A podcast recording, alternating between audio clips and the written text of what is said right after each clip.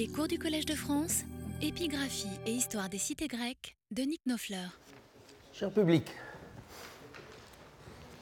à quel moment les deux cités phares de l'Antiquité classique, Athènes et Rome, entrèrent-elles en contact pour la première fois? Formuler ainsi la question n'a sans doute pas grand sens, car que signifie entrer en contact? Si l'on entend par là l'établissement de véritables relations diplomatiques, alors il faut descendre très bas dans le IIIe siècle. Mais il n'est pas sans intérêt de réfléchir un instant sur la manière dont Athéniens et Romains apprirent à se connaître en cherchant du même coup à fixer, ne serait-ce que approximativement, l'époque où ils durent commencer à entendre parler les uns des autres. Tout paraît indiquer que ce sont les habitants de la ville implantée euh, près d'un gué du Tibre qui les premiers, vers 550, 500 avant Jésus-Christ ou plus tard, eurent connaissance de l'existence, bien au-delà de la mer, d'une ville portant le nom de la déesse Athéna, cité alors déjà prospère sous son tyran Pisistrate, un chef populaire assez semblable, somme toute, au dernier roi euh, de Rome. Cette ville d'Athènes, appelée à devenir plus célèbre encore par son régime politique et par sa lutte victorieuse contre les peuples de l'Asie. On est obligé cependant de considérer comme une pieuse légende la tradition des historiens latins selon laquelle le peuple romain, au moment de promulguer vers 440 sa fameuse loi des douze tables, aurait envoyé à Athènes une députation chargée de prendre modèle sur la constitution de Solon le législateur. Si, de leur côté, les Athéniens n'avaient guère eu jusque-là de raison de fréquenter euh, cette ville de Rome située à mi-chemin, je ne vais pas vous montrer où est Rome, euh, euh, à mi-chemin des opulentes cités de la Grande Grèce et des métropoles de l'Étrurie ouvertes au commerce attique, les Athéniens, disais-je, ne se désintéressaient pas pour autant des affaires de l'Italie. Du temps de Périclès, des colons athéniens avaient été installés à Néapolis, nouvelle fondation grecque au pied du Vésuve. Et vers 430, une fois la guerre du Péloponnèse déclenchée, Athènes chercha en Italie de nouveaux alliés contre Sparte. Nul doute que si l'expédition de Sicile en 415 avait été un succès au lieu d'être le désastre que l'on sait, les Athéniens auraient accentué leur pression sur les cités italiotes et euh, auraient acquis rapidement, dans le cours du IVe siècle, une connaissance bien plus précise de cette nation de l'Italie que l'on appelait Romani ou Romaioi euh, en grec, mais qui ne parle pas le grec, sauf à considérer euh, cette langue comme du grec passablement abattardi moins compréhensible encore que le macédonien, langue où une oreillattique pouvait assurément reconnaître quelques mots familiers, comme pater, mater ou frater, mais en dehors de toute histoire fiction, un fait s'impose à l'attention. En 340, alors que les Athéniens engageaient contre Philippe II de Macédoine l'ultime phase de la guerre qui avait pour enjeu leur indépendance, les Romains, eux, avait atteint le golfe de Naples et concluait dès 326 avec les gens de Néapolis un traité prétendument égal, foedus aequum. En réalité, il s'agissait déjà d'une convention passée entre deux États de force inégale, d'un foedus inicum, comme les traités qu'Athènes allait devoir signer à la même époque avec les rois de Macédoine, Philippe II d'abord et Alexandre ensuite. Macédoniens d'un côté, Romains de l'autre, tels étaient alors les deux peuples dont la montée en puissance ne pouvait guère échapper à un observateur attentif. Rien encore, en revanche, ne permettait de prévoir le jour où la fortune, la tuquet, pour parler comme Polybe, dû les mettre en confrontation directe. Il devait paraître clair, du reste, qu'un tel affrontement, s'il venait à se produire, serait l'effet de l'expansion gréco-macédonienne vers l'Occident, bien plutôt que celui de l'impérialisme romain en Orient. N'était-ce pas dans les projets d'Alexandre, révélés seulement après sa mort en 323, que d'étendre son empire vers Carthage et l'Italie? Un prince de la tribu épirode euh, des Molos, nommé lui aussi Alexandre, est lié par mariage à la dynastie euh, royale de Macédoine, il travaillait de façon euh, indirecte en menant de 334 à 330 une guerre incessante contre les peuples indigènes de l'Italie méridionale. Dans les années 280 encore, un autre prince épirote, nul autre que Pyrrhos, s'en prit aux Romains d'eux-mêmes, parvenant aux portes de l'Ourps après deux coûteuses victoires. Mais en 275, Niké, divinité volatile par excellence, Victoria, changeait de camp. Et en moins de dix ans, toute l'Italie grecque, y compris 40, l'illustre colonie de la Cédémone, tombait sous la domination des rudes paysans du Latium. Et en l'an 264, non sans hésitation, il est vrai, ni sans débat préalable, au sein des patresses, le Sénat romain décidait de franchir pour la première fois les frontières de l'Italie afin de répondre à l'appel des Mamertins de Messine, alliés des plus suspects euh, pourtant. Ainsi commençait la guerre contre Carthage, qui ne devait pas s'achever avant que le monde méditerranéen tout entier eût été contraint de reconnaître la suprématie de Rome. Mais ne brûlons pas les étapes. Rien ne se fit selon un plan tracé d'avance. Rien n'alla sans peine, ni même sans revers, et recul temporaire. En 264, l'avenir de la Méditerranée était encore ouvert. Or, c'est la date qu'avait choisie comme point d'arrivée de son enquête euh, sur l'Occident l'historien Timée de Tauroménion, qui, installé à Athènes pendant près de 50 ans, ce que Polybe a trouvé moyen de lui reprocher, euh, fut le premier à évoquer l'expansion des Romains vers la Sicile, sa patrie, après avoir traité des campagnes de Pyrrhus en Italie. Il y avait ainsi en Attique, vers 270 encore, un résident étranger, euh, connaissant fort bien l'état des affaires gréco-italiques. Eut-il l'occasion d'en parler avec certains Athéniens de ses amis, en leur ouvrant les yeux sur ce qu'était Rome et les Romains? La menace que ceux-ci pouvaient représenter à terme semblait certes alors un peu lointaine, puisque le duel romano-carthaginois ne faisait que commencer. Une génération plus tard, Pardon. On y voyait peut-être un peu plus clair. Rome était devenue maîtresse de la Sicile, l'île étant devenue la première provincia de la République, même s'il subsistait toujours le royaume de Hieron de Syracuse, allié fidèle des Romains, tout au long de la guerre qui s'était soldée en 241 par la défaite des Carthaginois. De fait, c'est pendant la période de paix relative séparant la première de la seconde guerre punique qu'allaient s'instaurer timidement encore les premières relations diplomatiques entre Rome et quelques États de la Grèce propre, dont précisément Athènes. Ces contacts, il faut se garder de les surinterpréter à la lumière de l'avenir, en croyant euh, y découvrir les prémices d'un plan d'expansion élaboré par euh, le Sénat romain, sinon la main de la Providence elle-même. Ce fut le mérite incontestable de l'historien Maurice Hollo de réagir contre cette vision simpliste dans le maître livre que fut sa thèse en 1921 sur Rome la Grèce et les monarchies hellénistiques au IIIe siècle avant Jésus-Christ.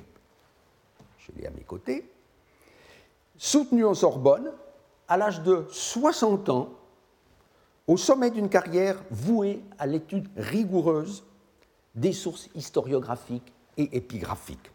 Certes, on le verra, sa position doit, ici et là, être nuancée à la lumière des documents nouveaux qui ont enrichi euh, la connaissance de cette période. Il faut savoir résister, parfois, à la magie de son verbe et à la force de sa rhétorique. Ne pas entériner, dans tous les cas, ses jugements sévères sur tite-live, adaptateur, pas toujours perspicace, ni même toujours honnête, de Polybe, et avant tout sur Pausanias le périégète, dont quelques erreurs, pendables assurément, ne suffisent pas à faire de lui un auteur dont le témoignage serait a priori nul et non avenu, sont ces termes. Il n'empêche, c'est bien en suivant lot, le plus souvent, dans ces pénétrantes analyses, qu'on se gardera le mieux du péché d'anachronisme. Tout commence en 229, l'année même de la libération d'Athènes. Mais le synchronisme est largement fortuit. Avec la première traversée du détroit d'Otrante, ou plutôt de l'Adriatique, par les légions romaines, car le but de cette expédition improvisée ne fut en aucune manière dirigé contre un État grec. Il s'agissait, on le sait, de répondre à une provocation des corsaires de l'Illyrie, c'est-à-dire de euh, toute la côte, euh, côte dalmate avec ses îles, qui, euh, avec l'aveu de leur intrépide souveraine, la reine Teuta, avaient fait plus que molester des négociants italiens dans le port de Phoenique en Épire, en face de Corcyre. Il y eut, dit massacre des uns, capture des autres, mainmise sur les biens de tous. Bien entendu, nous avons appris à ne pas croire sur parole les nations euh, qui invoquent le droit de représailles. Mais en l'occurrence, à en juger par le récit solidement informé de l'historien grec, les Illyriens, qui n'en étaient pas du reste à leur premier coup, paraissent avoir délibérément multiplié les actes d'outrage et d'humiliation à l'égard de ce peuple romain, dont visiblement ils sous-estimaient la capacité à intervenir sur mer dans un espace où jamais, jusque-là, une flotte de la République n'était venue importuner euh, ces pirates dans leur lucrative activité. Non seulement la reine, sur laquelle Polybe a des mots très durs et assez peu féministes. Euh, euh, cette reine euh, n'avait pas voulu faire amende honorable, mais le légat de Rome avait été assassiné sur le chemin du retour, dans l'île d'Issa. C'est la plus proche de ces îles dalmates, plus proche de l'Italie. Les Romains après cela, pouvait difficilement ne pas réagir. Euh, même s'il ne brûlait pas, sans doute, d'en découdre avec ces marins expérimentés, souvent insaisissables, euh, sur leur euh, lemboy, leur felouk, qui disparaissait en un instant dans les golfs et, et, un chapelet donc continue d'îles et euh, d'îlots. Certaines de ces îles, il est vrai, étaient occupées par des Grecs qui avaient eux-mêmes à souffrir du voisinage des Illyriens.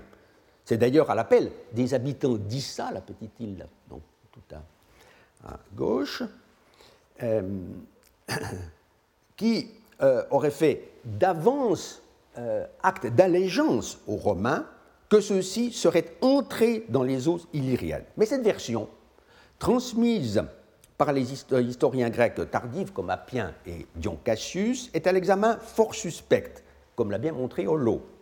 Elle procède du penchant très sensible dans l'historiographie romaine à vouloir dédouaner les Romains en prétendant euh, qu'ils n'ont jamais fait la guerre euh, que pour venir au secours des victimes. Ainsi dans le cas des Mamertins de Sicile, en 264. En réalité, Rome a toujours agi prioritairement, comme d'autres, sinon exclusivement, pour défendre ses intérêts. Ce qui est sûr, c'est que l'affaire fut prise très au sérieux, puisqu'on envoya contre l'ennemi une forte armée et toute la flotte, placée l'une et l'autre sous le commandement euh, d'un des deux consuls.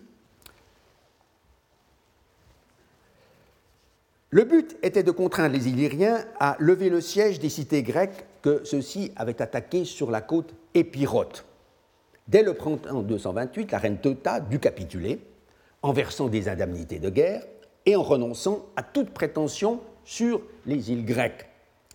Un point de la côte, à Lissos, là au nord encore d'Épidame, dans l'Albanie euh, actuelle, euh, Lissos donc, fixera désormais une borne infranchissable aux felouks illyriennes en direction du sud, c'est-à-dire vers la Grèce. Rome met d'ailleurs sous son protectorat les cités d'Apollonia et euh, d'Épidamne euh, qui étaient parmi les cibles préférées de la piraterie illyrienne. Et c'est à un grec d'Illyrie, Démétrios de Pharos, qu'elle confie le soin de faire respecter scrupuleusement les clauses du traité. Ce personnage, appelé à jouer un grand rôle par la suite, était une espèce de condottière dont la patrie, Pharos, se trouvait dans l'île de Va, qui est justement euh, le nom ancien de cette île, colonie grecque située tout près de la côte à surveiller. Or, on va le voir dans un instant, cette cité de Pharos avait des liens restés longtemps insoupçonnés avec Athènes. Mais il faut rappeler d'abord quelles furent les conséquences pour le monde grec, si tant est qu'il y en eut, de cette première expédition romaine en Illyrie. Le récit de Polybe, que vous avez dans votre dossier, est toujours bien instructif, encore que l'on aurait pu le vouloir plus détaillé sur ce point. Mais l'essentiel, sans doute, est dit au chapitre 12 du livre 2. Quand tout fut terminé, dit-il, Postumius, c'était un des consuls agissant donc désormais en tant que proconsul, envoya une députation aux Étoliens et à la Confédération achéenne. Voilà qui n'est pas fait pour surprendre, puisque ces deux peuples avaient été l'un et l'autre victimes des incursions illyriennes. Avant l'intervention romaine, ils avaient dû même se battre, et les Étoliens surtout, contre les Illyriens, qui avaient poussé l'audace jusqu'à euh, attaquer des villes de l'intérieur des terres. Postumius, donc, avait des choses à leur dire à ses Étoliens et à ses Achéens, et il le fit sans doute à Thermos, euh, dans le premier cas, et à Aigion, sur la côte du Péloponnèse, euh, dans le second. Avec une exquise courtoisie, le proconsul leur expliqua pourquoi Rome avait fait la guerre, ce qui prouve que ni les uns ni les autres n'avaient été consultés au préalable, comment les opérations s'étaient déroulées et quelles mesures avaient été prises pour l'avenir. Le soulagement et la reconnaissance furent, semble-t-il, chez ces Grecs, les sentiments dominants, tant le peuple des Illyriens suscitait la peur, chez euh, ces Grecs euh, du flanc occidental de la péninsule. Polybe, en tout cas, ne laisse rien paraître de l'inquiétude qu'auraient pu éprouver les plus avisés d'entre eux face à cette manifestation de puissance et d'efficacité qui contrastait si fortement avec l'incapacité où les Achéens, comme les Étoliens eux-mêmes, avait été de mettre fin aux incursions illyriennes. Mais l'évolution des esprits sera assez rapide, à en croire du moins le témoignage de cet historien à propos des événements de 217. On y viendra dans un instant. Ce qui est le plus remarquable, de notre point de vue, c'est que l'activité diplomatique des Romains en Grèce, leur épiploquet, intervention euh, dans les affaires grecques, ne s'arrêta point là. Dans un second temps, mais sans tarder beaucoup Eutéos, écrit Polybe. Donc, en 228 déjà, ou en 227, les Romains députèrent à Corinthe et à Athènes. Pour ce qui est de Corinthe, on n'a pas trop de mal à comprendre la raison de cette ambassade. C'est que les Corinthiens, depuis toujours, avaient le regard tourné vers l'Occident. Ils étaient les fondateurs directs ou indirects des cités euh, de Leucade, de Corcyre, d'Apollonie, d'Épidamne. Il suffit de lire Thucydide euh, pour savoir à quoi s'en tenir là-dessus. Les Romains devaient donc leur faire savoir, c'était la moindre des choses, que désormais les apoikiailles corinthiennes étaient placées sous la surveillance de Rome, dû leur indépendance en souffrir un peu. Polybe, qui n'indique pas ce motif, note seulement que les Corinthiens furent si heureux de la tournure euh, des événements qu'ils accordèrent d'emblée aux Romains le privilège de participer au concours isthmique, leur grand concours, des concours panhelléniques, euh, comme si Rome pouvait d'emblée être placée au rang de cité grecque, polis hellénis, alors qu'elle était la capitale d'un peuple étranger, Xénos, voire barbare, Allogénès. Pour ce qui, reste, pour ce qui est d'Athènes, en revanche, Polybe n'ajoute aucun commentaire. Il dit euh, envoie à Corinthe et à Athènes, sans un mot, euh, euh, de plus. Comme s'il lui en coûtait d'avoir à mentionner ce nom et de devoir montrer par là de quel prestige cette ville jouissait à l'extérieur, alors que lui-même n'avait que dédain, on s'en souvient, euh, pour les Athéniens de ce temps. Il est vrai qu'un auteur tardif, John Cassius encore, croit savoir que les Romains nouèrent à cette date un traité d'amitié, filia, avec Athènes, dont ils auraient reçu l'exorbitant privilège de pouvoir participer au mystère d'Éleusis. Mais c'est là une pure fable.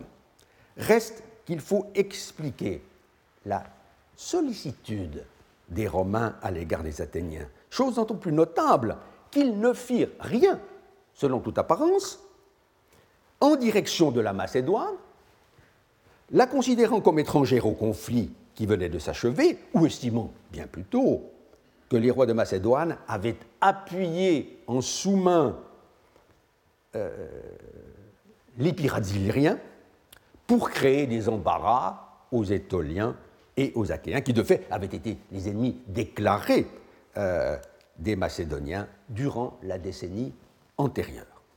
Une raison de la sollicitude romaine pour Athènes pourrait donc avoir été de saluer en elle une cité qui venait précisément euh, de se débarrasser de la tutelle macédonienne en 229, vous vous en souvenez. Mais une autre raison encore, outre les motifs d'ordre culturel qu'il ne faut pas sous-estimer, a pu jouer en faveur d'Athènes. C'est, je l'ai laissé entendre, qu'elle avait des liens avec Pharos, cette cité qui en 228 se trouvait subitement placée au centre de l'actualité, puisque c'est de là que Démétrios de Pharos, l'agent des Romains, allait devoir exercer sa mission de contrôle sur l'Illyrie. Une inscription grecque fragmentaire, trouvée dans cette île de Pharos au début du XIXe siècle et conservée à Zagreb, doit être ici nécessairement alléguée dans la publication première de 1838 que vous avez sous les yeux. La véritable portée de ce décret n'a été établie que bien plus tardivement par Louis Robert, et cela en deux temps. Dès 1935, âgé d'à peine plus de 30 ans, cet épigraphiste de génie, on peut bien le dire, parvenait à montrer que le décret n'émanait pas de Pharos, comme on l'avait pensé jusque-là, en s'appuyant sur la mention euh, de la cité de euh, Paros euh, dans le texte même, mais d'une autre cité, parente et amie des Phariens, qui ne pouvait être que la cité de Paros, Paros tenue effectivement par les sources anciennes pour la métropole de la lointaine Pharos. Ce sont ces gens des Cyclades qui avaient répondu, donc en l'occurrence, à l'appel des Phariens en but à de graves soucis et qui avaient consulté pour eux l'oracle de Delphes. On voit la mention à la fin du fragment. Euh, cet oracle, dont la participation active aux entreprises coloniales est un fait bien attesté. Peu d'années après, une autre inscription vint au jour sur le site de la ville de Pharos, donc Starigrad, dont la publication fut assez naturellement confiée à l'épigraphiste français. Celui-ci ne put cependant la publier qu'en 1960 dans le tome 11-12 de ses Hellenica, avec nouveau fragment à gauche, l'ancien à droite. Il montra qu'on avait affaire donc à la partie supérieure droite du même monument et que c'était là, en l'occurrence, le décret de la cité de Pharos même, que faisait attendre celui qu'on connaissait déjà depuis son travail, euh, de Paros. Mais le nouveau fragment apportait, vous avez l'inscription dans votre dossier, le nouveau fragment apportait deux informations inédites.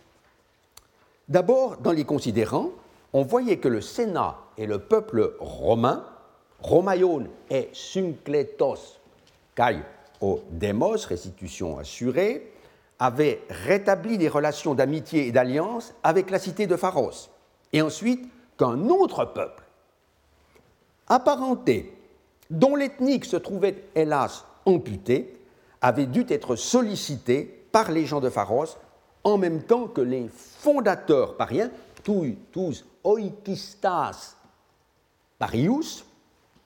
Or, il ne pouvait guère s'agir que des Athéniens, kaitus sungeneis tespoleos emon, selon la place, emon Athénaius, les Athéniens étant considérés comme constituant la cité métropole des Ioniens, et donc des pariens, et jouissant d'un prestige international considérable.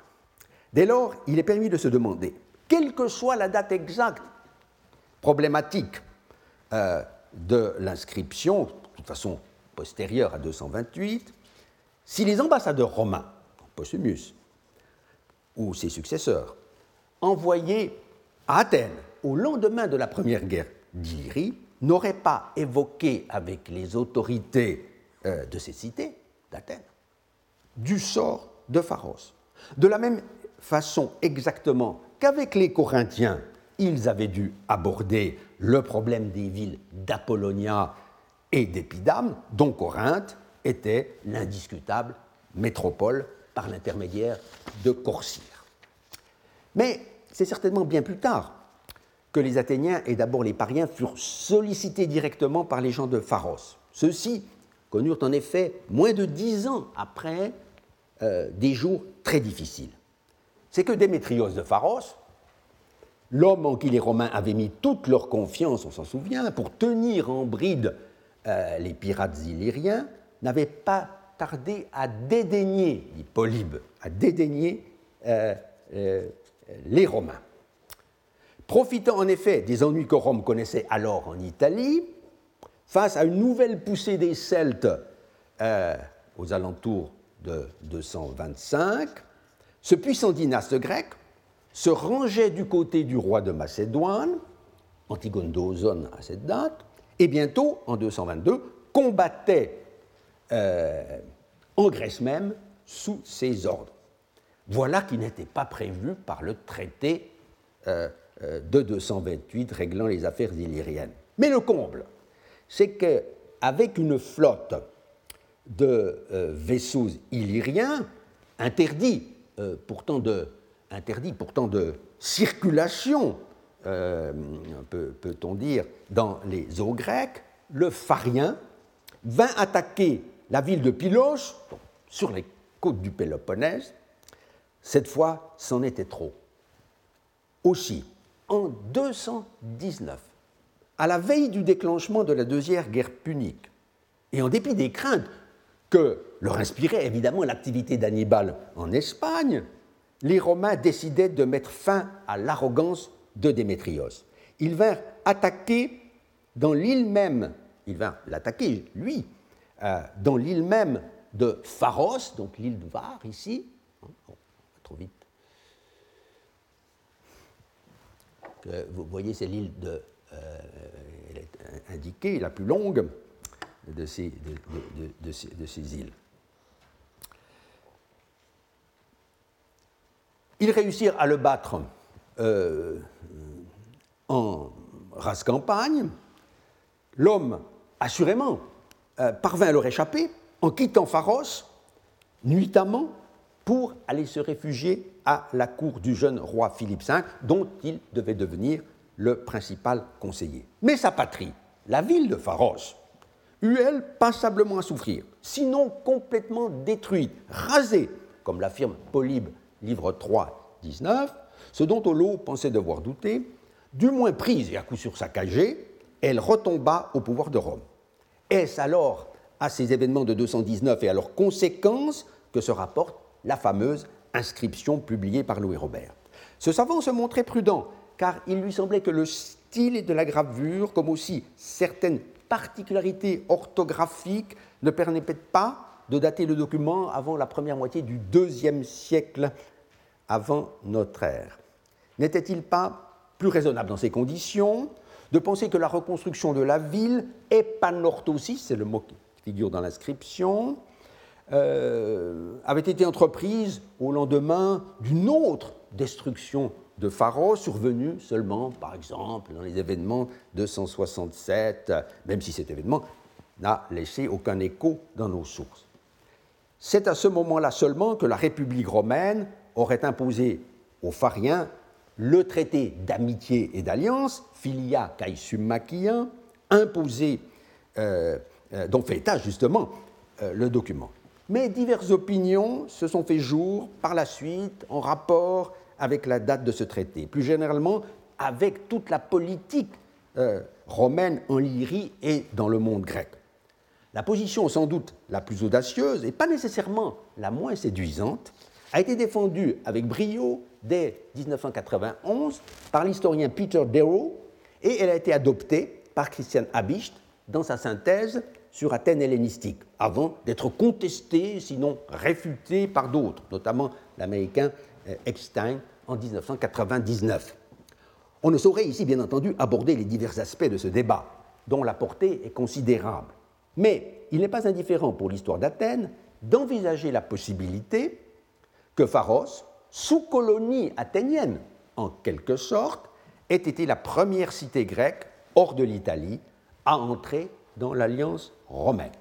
En effet, selon Darrow, c'est en 228 déjà que les Phariens seraient devenus les philoi, les amici au sens juridique du terme, du Senatus Populusque Romanus, en même temps que plusieurs autres peuples de l'Illyrie insulaire et continentale. Ce qui témoignerait d'une véritable volonté des Romains d'asseoir dès alors leur domination dans cette zone. Car pour lui, après réexamen attentif de la pierre en Croatie, rien n'empêcherait de penser que l'inscription date, disons, des dernières décennies du IIIe siècle, quand les gens de Pharos auraient décidé de faire graver sur une seule pierre l'ensemble euh, du dossier relatif à leurs, à leurs euh, récents malheurs. C'est donc un peu après 219 en profitant de l'état de paix qui régnait alors en Grèce depuis 217, que les Phariens auraient entamé leur démarche une fois obtenu le renouvellement de leur alliance avec Rome, dont ils auraient obtenu, sans trop de peine, qu'elle cessât de leur faire grief de leur appui involontaire à Démétrios de Pharos. Si tel fut le cas, s'il eut bel et bien dès alors des contacts entre l'île de Pharos et celle de, et, celle de Paros via le Pirée et Athènes, on aurait un nouvel indice que les Athéniens à cette époque ne se désintéressaient nullement des affaires de la Grèce, contrairement à ce qu'affirme Polybe, on l'avait vu, dans son invective anti-athénienne du livre 5.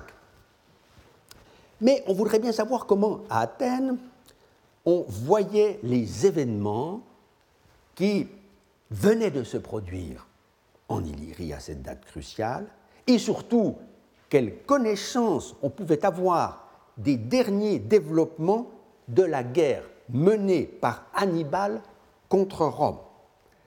Les échecs euh, des Romains dans la plaine du Pô en 218, puis leur défaite retentissante du lac Trasimène en Toscane l'année suivante. Enfin, plus désastreuse encore, la bataille de Cannes en 216. Comment euh, en est-il informé?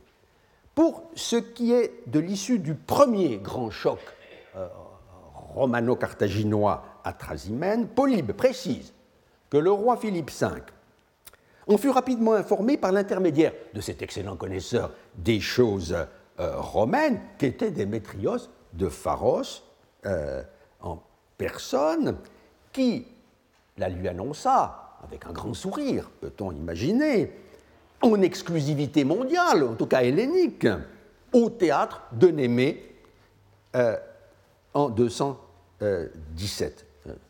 Passage célèbre du livre 5 de Polybe, chapitre 104. Bien entendu, la nouvelle ne dut pas tarder à se répandre, et bientôt tout le monde fut au courant des déboires romains.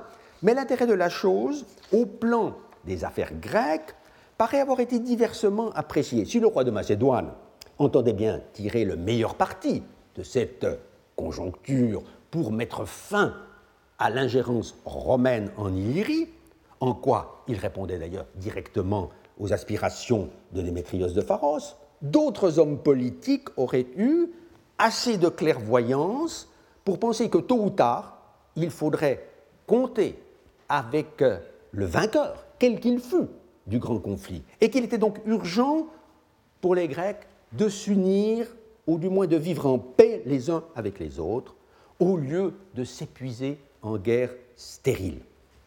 Car le risque était grand, désormais, de voir s'étendre à la Grèce les nuages effet surgit du côté du couchon, écrit Polybe, livre 5, euh, euh, chapitre 104.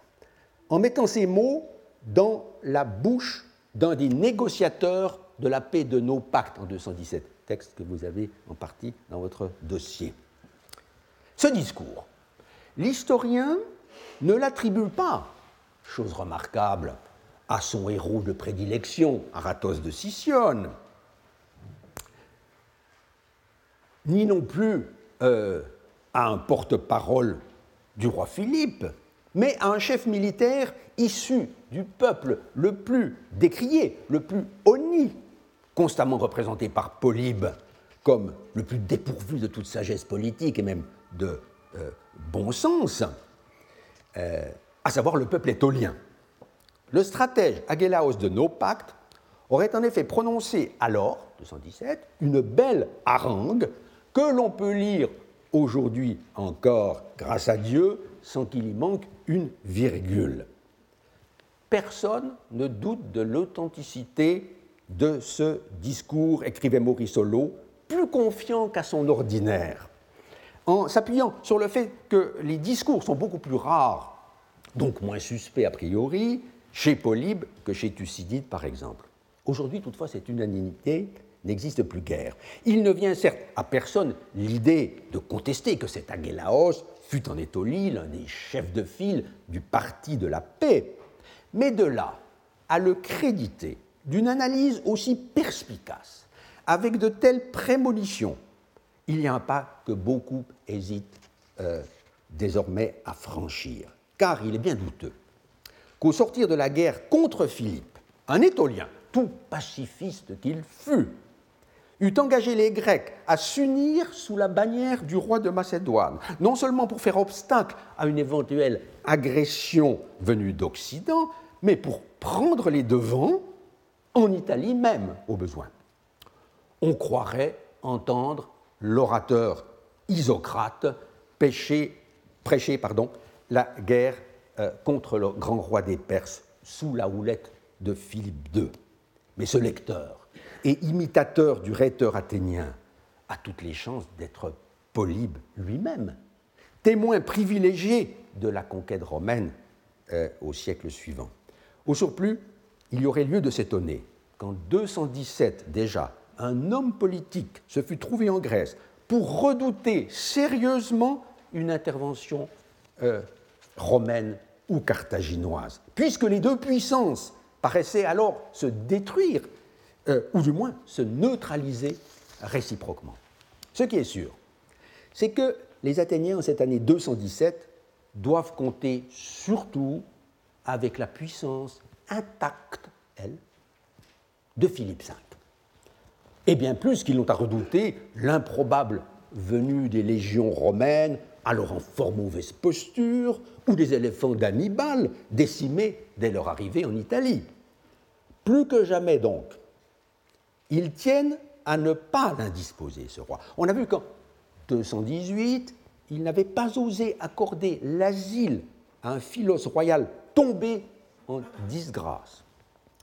Peut-être vont-ils désormais jusqu'à l'approuver et à le soutenir dans sa volonté de mettre fin à l'encombrant euh, patronage, protectorat romain sur l'Illyrie. N'a-t-on point aujourd'hui quelques raisons de penser que les Athéniens devaient en vouloir aux Romains d'avoir mis au pillage la malheureuse ville grecque de Pharos en 219, puisque l'existence totalement insoupçonnable jusqu'en 1960 de liens entre Pharos et Athènes ne semble guère douteuse, en dépit des incertitudes qui existent encore euh, sur euh, la, la, date, la lecture aussi de certaines parties de l'inscription publiée par Louis Robert. On peut se demander en particulier si Athènes n'aurait pas approuvé tacitement la conclusion par Philippe de son fameux traité d'alliance avec Hannibal en 215. Il nous manque certes quelques pièces pour reconstituer tous les tenants et aboutissants de cette affaire, mais un élément ne laisse pas d'être troublant, encore que l'on n'ait rien voulu en tirer jusqu'ici. Le principal négociateur envoyé en Italie par le roi de Macédoine était en effet, euh, pour, conclure l'alliance euh, avec le chef carthaginois vainqueur, était un Athénien répondant au nom de Xénophanes, fils de Cléarchos. C'est ce qui ressort du préambule de la version carthaginoise, traduite en grec et reproduite in extenso par Polybe, livre 7, 9. Vous avez ce texte. Le problème, c'est que c'est qu'est perdu chez Polybe tout le contexte. Ce que l'historien avait dit, et avec force détail, on en saurait douter, au sujet des circonstances assez rocambolesques qui conduisirent à la conclusion de ce traité si gros de conséquences pour l'avenir du monde ancien. On ignore en particulier pourquoi le roi Philippe choisit de confier cette mission extraordinairement délicate à un Athénien. Car qui connaît pourtant le nom du négociateur, Xénophanes, Legationis Princeps, chef de l'ambassade, ne s'est pas soucié de le dire, ni non plus Justin ou Appien euh, après lui. Il a, préféré, rapporter par le menu, en résumant sans doute le récit de Polybe et en y insérant des informations puisées à une source latine, les aventures survenues à cette députation. Et cela afin de pouvoir expliquer à ses lecteurs comment le texte même de ce traité secret était venu à la connaissance des Romains et quelle signification ceux-ci avaient délibérément voulu lui donner.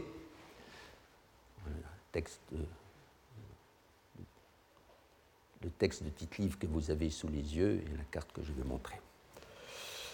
Euh, en prêtant, euh, peut-être d'emblée, euh, au roi de Macédoine l'intention de profiter de leur malheur, à eux les Romains, pour passer en Italie, alors que les termes de l'accord chez Polybe montrent à l'évidence qu'il s'agissait en réalité d'une alliance défensive de type assez classique, mais dont le but avoué était néanmoins, pour Philippe V et son conseiller Démétrios de Pharos, de bouter les Romains, non pas de l'Italie, bien entendu, mais hors de l'espace illyrien.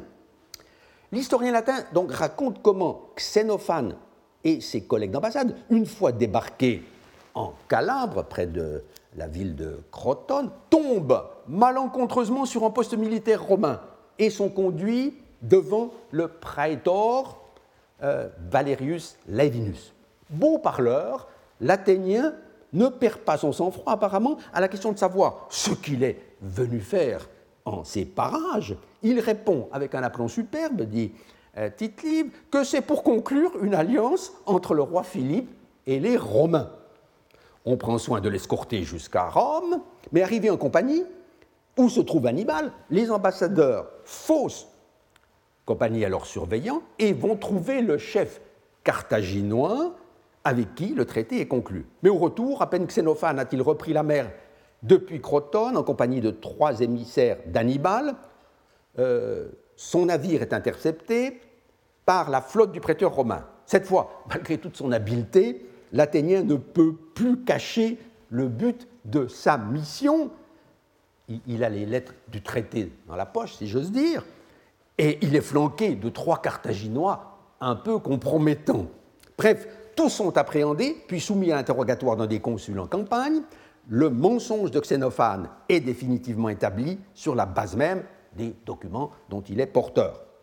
C'est euh, chapitre 33-34 de ce livre 23. On ignore quel fut le sort du malheureux Athénien, mais il paraît bien difficile de croire qu'il ait pu regagner la Macédoine sur le navire qui sortit indemne de l'aventure. Mais cela n'empêcha pas Philippe de reprendre les négociations avec Hannibal, qui devaient aboutir quelques mois plus tard à une alliance formelle. Que peut-on inférer de cette affaire quant à la position d'Athènes vis-à-vis des belligérants? Rien, a-t-on euh, pris l'habitude de dire, sous prétexte qu'il était euh, au service du roi. Xénophane, évidemment, n'engageait point la responsabilité directe de sa cité. Certes, mais les choses euh, ne sont pas si simples, car un diplomate ne saurait être rangé automatiquement dans la même catégorie qu'un vulgaire xénagos ou frourarchos, qu'un instructeur militaire ou un commandant de troupes mercenaires dont l'origine ethnique euh, importait effectivement assez peu. Ici, l'on a affaire à un intellectuel de premier plan, et je serais prêt à parier pour ma part que c'était un philosophe.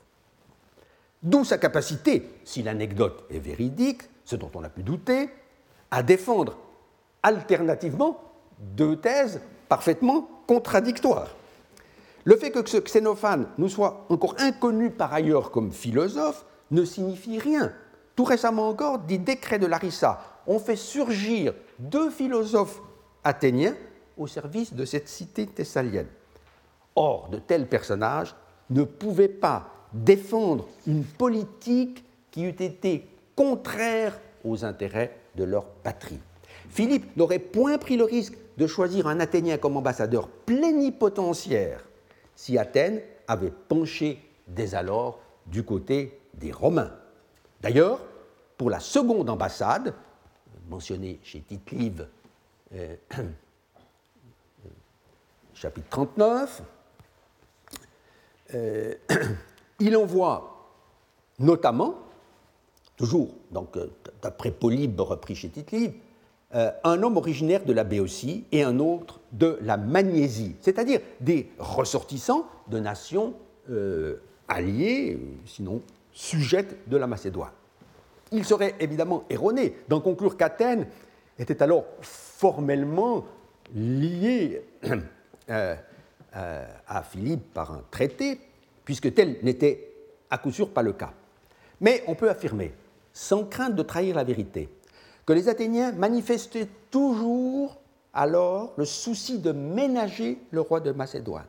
Car au témoignage du décret d'Éleusis pour Démaïnétos d'Atmonone, que nous avions lu en séminaire, euh, cet ambassadeur athénien, donc Thémaïnétos, s'efforça pendant toute la durée de la guerre des Alliés, c'est-à-dire jusqu'en 217, de tenir la balance égale entre la Macédoine et l'Étolie, Proston, Basiléa, Philippon. Pourquoi la position athénienne aurait-elle donc dû changer dans l'intervalle, puisqu'en 215, la paix de était toujours en vigueur? Une chose est certaine à tout le moins, c'est que pour les Romains, dont on vient de voir qu'ils n'hésitèrent pas à considérer désormais Philippe comme un, agresseur potentiel, les Athéniens se trouvaient compromis par la participation indirecte à l'activité diplomatique du roi de Macédoine. Xénophane, de fait, paraît avoir été condamné à la peine capitale. En cet automne 215, les Athéniens n'avaient donc aucune raison de miser sur le redressement de Rome face aux Carthaginois. C'est bien plutôt la victoire d'Hannibal qu'ils devaient désormais espérer, de peur de voir un jour les vindicatifs romains lui chercher une mauvaise querelle. Mais c'est le contraire, on le sait, qui devait, finalement se produire. L'année 213 marque un premier tournant avec la prise de Syracuse par les Romains, cité qui était passée dans le camp ennemi à la mort du roi Hieron, et se défendit avec panache cette ville de Syracuse grâce aux machines du génial Archimède. L'étau carthaginois commençait ainsi à se desserrer quelque peu. Il était encore bien trop tôt pour Rome de contre-attaquer en Italie, en Illyrie, où le roi Philippe s'était avancé très loin dans la conquête ou dans la reconquête des villes placées sous le protectorat romain. Vers la fin de l'année 212-11, cependant, au terme de longues négociations, le Sénat prit la décision de créer en Grèce même un nouveau théâtre d'opération en s'alliant ouvertement avec ses ennemis naturels du roi de Macédoine, qu'étaient les Étoliens, bellicistes impénitents, qui se voyaient donc chargés, moyennant de substantiels avantages, de faire la guerre à Philippe pour entraver son action en Illyrie comme ailleurs. De fait, dans le traité romano-étolien, dont on connaît assez bien les clauses grâce à une inscription euh, venue compléter euh, il y a un demi-siècle le témoignage des auteurs, notamment de euh, Tite-Live, résumant Polybe, il était stipulé que reviendraient aux Étoliens toutes les conquêtes territoriales faites en commun, les Romains se contentant en principe du butin ou d'une partie de celui-ci. Certes, Philippe, en habile stratège, sut résister d'autant mieux aux forces de la nouvelle et redoutable coalition que Rome ne s'engagea qu'assez mollement au début, dans cette première guerre de Macédoine, comme on l'appelle euh, peut-être un peu abusivement, puisque la Macédoine elle-même ne fut pas touchée. Il n'empêche que l'entrée en scène des Romains modifiait considérablement les cartes. Les Athéniens furent nécessairement amenés à, infléchir leur euh, ligne politique. Eux qui s'étaient trouvés rejetés, qu'ils l'eussent voulu ou non, du côté de Philippe, dans l'affaire du traité avec Hannibal. Ce crime politique, ce traité, ce crime politique, que les Romains entendaient bien ne jamais pardonner au roi de Macédoine. Aussi, dès 211, voit-on Athènes marquer ses distances par rapport à ce monarque, en affichant plus clairement son indépendance. C'est alors seulement, comme j'ai essayé de le montrer, sur la base d'un léger abaissement de la chronologie attique, qu'on fit dresser la stèle des archontes, vous vous en souvenez peut-être, et l'année suivante, Eurycleides et Mythione déploient tous leurs efforts pour mettre en valeur euh, leur sanctuaire du démos, du peuple personnifié. Personne, assurément, n'ose encore songer à couper les ponts avec le roi de Macédoine, en proposant, euh, pour complaire aux Romains, l'abolition des deux tribus macédoniennes. Mais les liens avec lui imperceptiblement se distendent, même si l'on paraît loin encore de cette haine violente qui explosera dix ans plus tard et qui fera dire à Tite-Live qu'aucune cité n'était plus odieuse à Philippe qu'Athènes. C'est le début d'une grande méfiance réciproque, nourrie par l'inquiétude de voir les Romains s'attaquer directement ou par le truchement de leurs alliés au cœur de la vieille Grèce. En 210 déjà, un premier coup de force se déroule sous les yeux des Athéniens, pour ainsi dire. Le proconsul Sulpicius Galba entre avec sa flottille dans le golfe euh, saronique et au large du Pirée s'empare donc de l'île d'Égine pardon, euh, euh, par surprise, l'île qui est au cœur du centre du Golfe.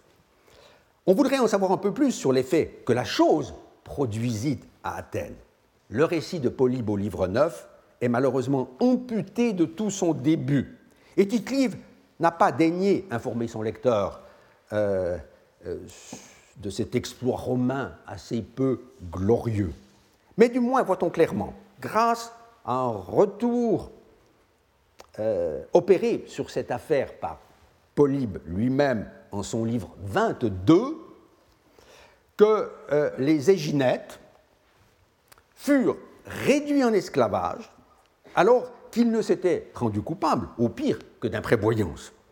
Et surtout, il ressort de ce même passage que conformément au traité de 212-211, l'île d'Égine, quoique conquise par les armes romaines, fut laissée aux Étoliens, qui étant à court d'argent du fait de la guerre, la vendirent à bas prix, sans prendre en compte les aspirations des malheureux Éginettes,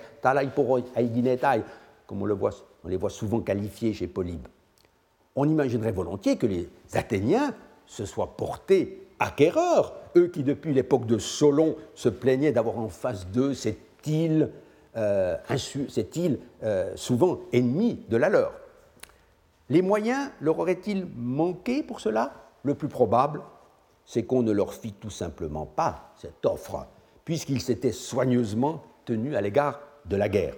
De fait, c'est un ami du peuple romain le roi Attal de Pergame, qui put l'acheter pour la modique somme de 30 talents d'argent, sans doute parce que ce roi d'Asie, Rex Asier, comme dit tite avait déjà envoyé une escadre pour soutenir sur mer la coalition romano-étolienne. Les Étoliens, en tout cas, s'étaient empressés de l'honorer d'un titre mirifique.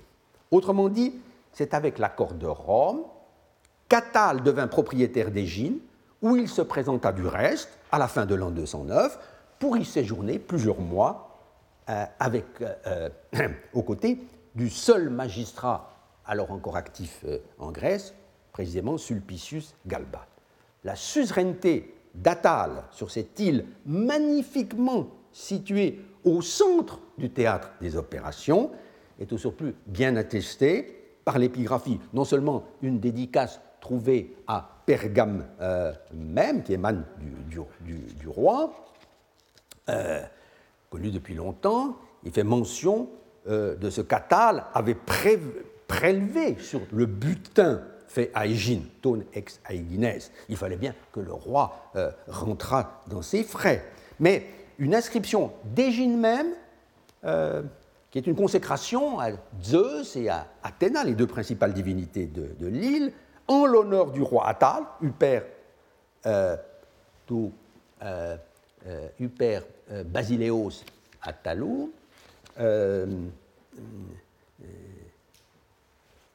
sans parler encore d'autres documents plus tardifs, attestent cette permanence de l'occupation attalide jusqu'à la fin de la dynastie. On comprend qu'après une telle alerte, les Athéniens n'aient pas eu plus ardent désir que de voir la guerre se terminer au plus vite. Certes, ils auraient pu renoncer d'emblée à leur neutralité en misant sur l'un des deux adversaires en présence. Mais comment choisir entre Charybde et Scylla?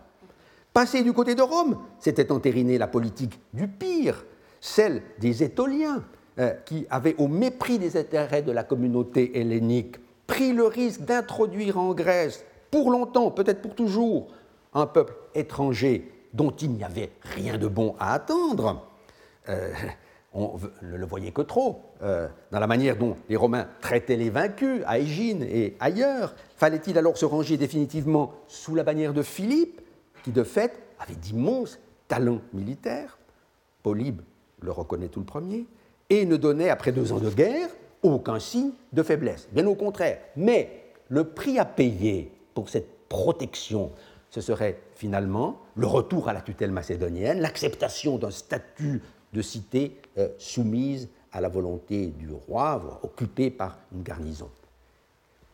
Quel que fût le choix, c'était faire d'Athènes, ou du moins du Pirée, une cible toute désignée pour l'adversaire. Mieux valait donc tout tenter encore par le moyen de la diplomatie pour faire cesser cette guerre.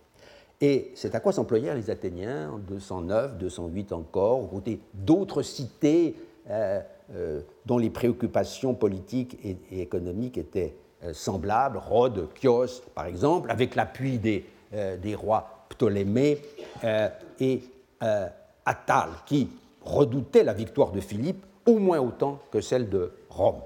Cette politique des petits pas mit du temps à porter ses fruits, et rien n'assure qu'Athènes ait continué à envoyer des ambassadeurs euh, lors de toutes les conférences. Cependant, en 207-206, nous allons terminer, les Étoliens, à bout de souffle, après cinq ans d'une guerre qu'ils avaient dû mener sans recevoir beaucoup d'appui euh, de la part des Romains, furent obligés de signer une paix séparée avec le roi Philippe de Macédoine. Cela ouvrait la voie euh, à la conclusion d'un traité de plus grande portée, mais dont les Étoliens furent néanmoins exclus euh, par les Romains eux-mêmes, connu sous le nom de paix de Phoïniquée en Épire. Les clauses de cette paix, Polybe les avait certainement énoncées et commentées avec le plus grand soin au livre 13 de ses histoires.